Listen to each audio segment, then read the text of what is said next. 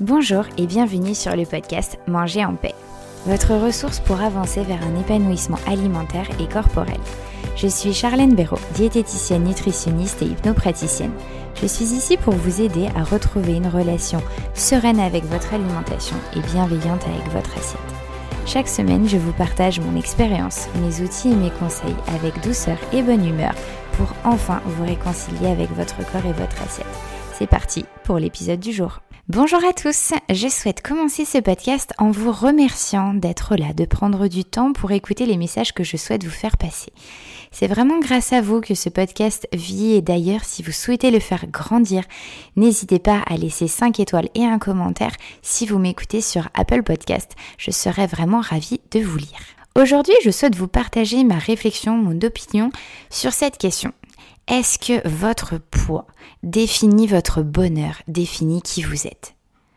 Comme vous l'avez peut-être vu sur mon post Instagram de ce matin, j'entends parfois au cabinet ou dans la rue ou dans, dans ma vie personnelle ces, ces phrases. Ma vie commencera quand j'aurai perdu du poids. Si je perds ces 10 kilos, je me sentirai bien mieux dans ma peau, je serai capable de faire ci, de faire cela. Si je perds du poids, les autres m'aimeront plus. Le surpoids, je trouve que parfois, il est plus dans la tête que dans le corps. Qu'il soit en soi réel ou imaginaire, ce qui est sûr, c'est que ce désir de minceur est vraiment très intense et vraiment très fort. Une grande majorité d'entre nous n'est pas satisfait de son corps, de son poids, de sa silhouette. C'est comme si au final, notre bonheur se mesurait en fait aux chiffres que nous indique une balance. Pourquoi alors dans ce cas certains mannequins, qui sont du coup très minces, sont tristes, sont malheureuses, sont même parfois complexées. Pourquoi ceux ou celles qui semblent avoir tout pour être heureux, le corps de rêve que l'on souhaite, ne le sont pas? Ce désir de minceur reflète, je trouve souvent, un mal-être qui au final c'est comme va se cristalliser sur la perception de son corps. Être plus mince va apaiser mes souffrances. Ça c'est une pensée. C'est une pensée, c'est une croyance. Et c'est une croyance je trouve limitante.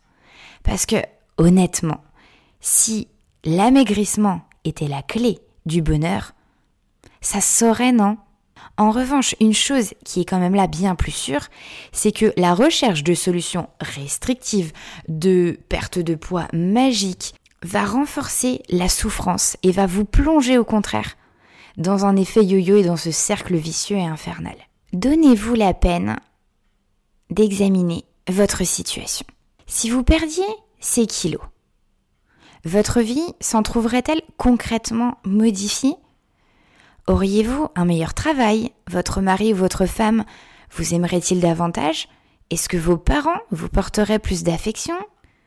Est-ce que vos enfants seraient-ils plus proches de vous? Est-ce que vous auriez plus d'amis? Objectivement, en quoi votre vie serait-elle différente? En réalité, je pense que vous avez simplement décidé que vous pourriez être heureux à 70 kg, à 60 kg, mais qu'il vous était en fait impossible de l'être à 70, à 75, à 80 kg.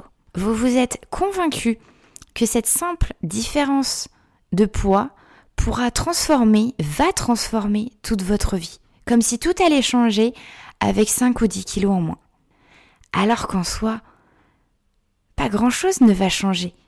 Vous vivrez les mêmes joies, vous devrez toujours affronter les mêmes problèmes, les mêmes difficultés. Votre bonheur ne tient qu'à une simple décision de votre part. Qu'en dites-vous? Vous avez pour moi décrété que ces 5 ou 10 kilos vous séparaient du bonheur.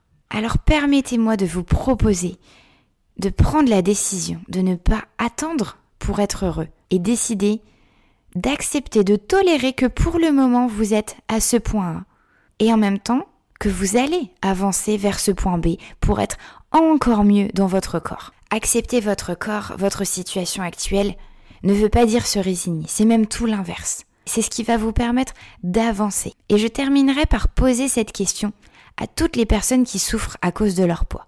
Souhaitez-vous être l'esclave de ces kilos que vous jugez en trop toute votre vie? Souhaitez-vous être l'esclave de votre poids toute votre vie? Si ce n'est pas le cas, si vous avez envie de dépasser cela d'avancer vers votre mieux-être physique et mental.